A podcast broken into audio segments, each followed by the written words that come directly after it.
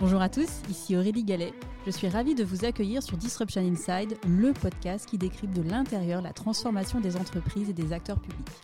Ensemble, nous allons à la rencontre de leaders business institutionnels qui font bouger les lignes. Nous allons décrypter leurs stratégies, revenir sur leurs réussites et leurs échecs et faire le plein de conseils pratiques. Mon objectif, vous aider à passer à l'action en vous inspirant des meilleurs. Bonjour à tous. Cette semaine, je vous invite à découvrir le témoignage de Laurence Pessez, directrice de la RSE du groupe BNP Paribas. Diplômée de Sciences Po, Laurence a débuté sa carrière dans la communication, avant un tournant sur les sujets RSE au début des années 2000. Depuis 14 ans, Laurence est responsable de la politique RSE du groupe BNP Paribas. Laurence est également engagée auprès de différents organismes et think tanks liés au développement durable, tels que l'IDRI, le BSR, les principes de la Banque responsable de l'ONU et l'Institut de la finance durable.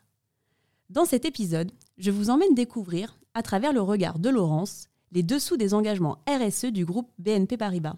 Alors, il y a les engagements, euh, et puis ensuite, il y a euh, bah, la réalité aussi euh, économique.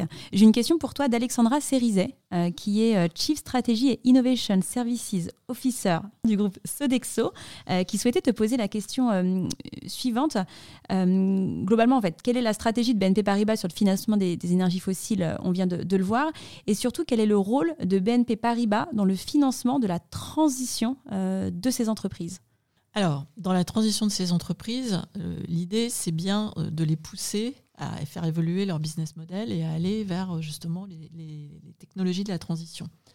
Donc nous, quand on interagit avec des acteurs diversifiés, euh, donc qui font à la fois euh, le fossile mais aussi le renouvelable, on leur dit, bah, écoutez, nous, euh, de toute façon, ce qu'on a envie de financer, c'est vraiment la transition. Enfin, le scénario net zéro de l'AIE dit qu'il faut augmenter les investissements dans la transition dans une proportion de 1 à 9 d'ici 2030. C'est énorme. Donc il y a vraiment une urgence et il y a des besoins énormes. Donc c'est ça qui nous intéresse. Et en fait, euh, on a un rôle d'aiguillon pour les pousser à accélérer dans le développement de nouvelles capacités, euh, de renouvelables, d'hydrogène vert, euh, etc. Donc bien sûr, on finance des acteurs diversifiés, puis aussi des pure players du renouvelable, mais, mais ceux qui ont la capacité de se transformer sont les plus intéressants, entre guillemets. Alors tout à l'heure, c'est intéressant, tu, tu parlais d'entreprises qui avaient une politique RSE un peu de façade.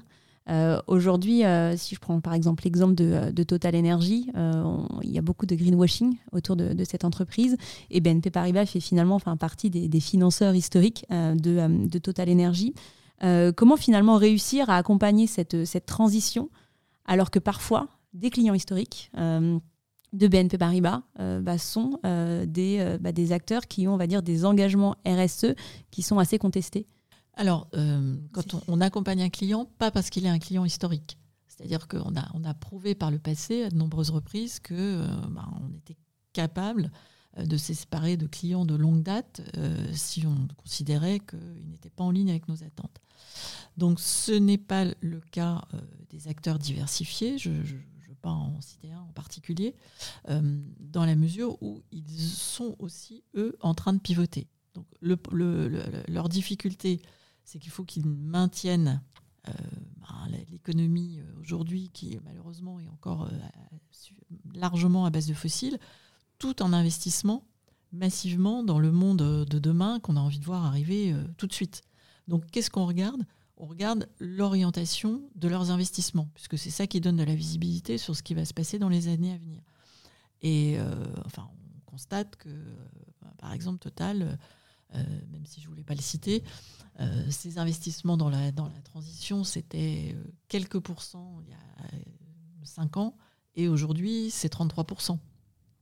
Alors 33%, ce n'est pas suffisant, mais c'est déjà le, signal d'un virage important.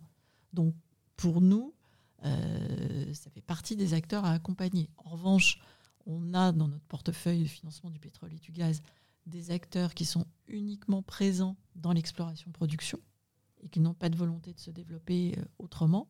Et donc, on ne va plus pouvoir les financer parce qu'on ne peut pas réduire notre soutien à l'exploration-production dans les proportions énormes que j'ai indiquées en continuant de financer des acteurs qui, dont le, business model est de développer davantage de pétrole.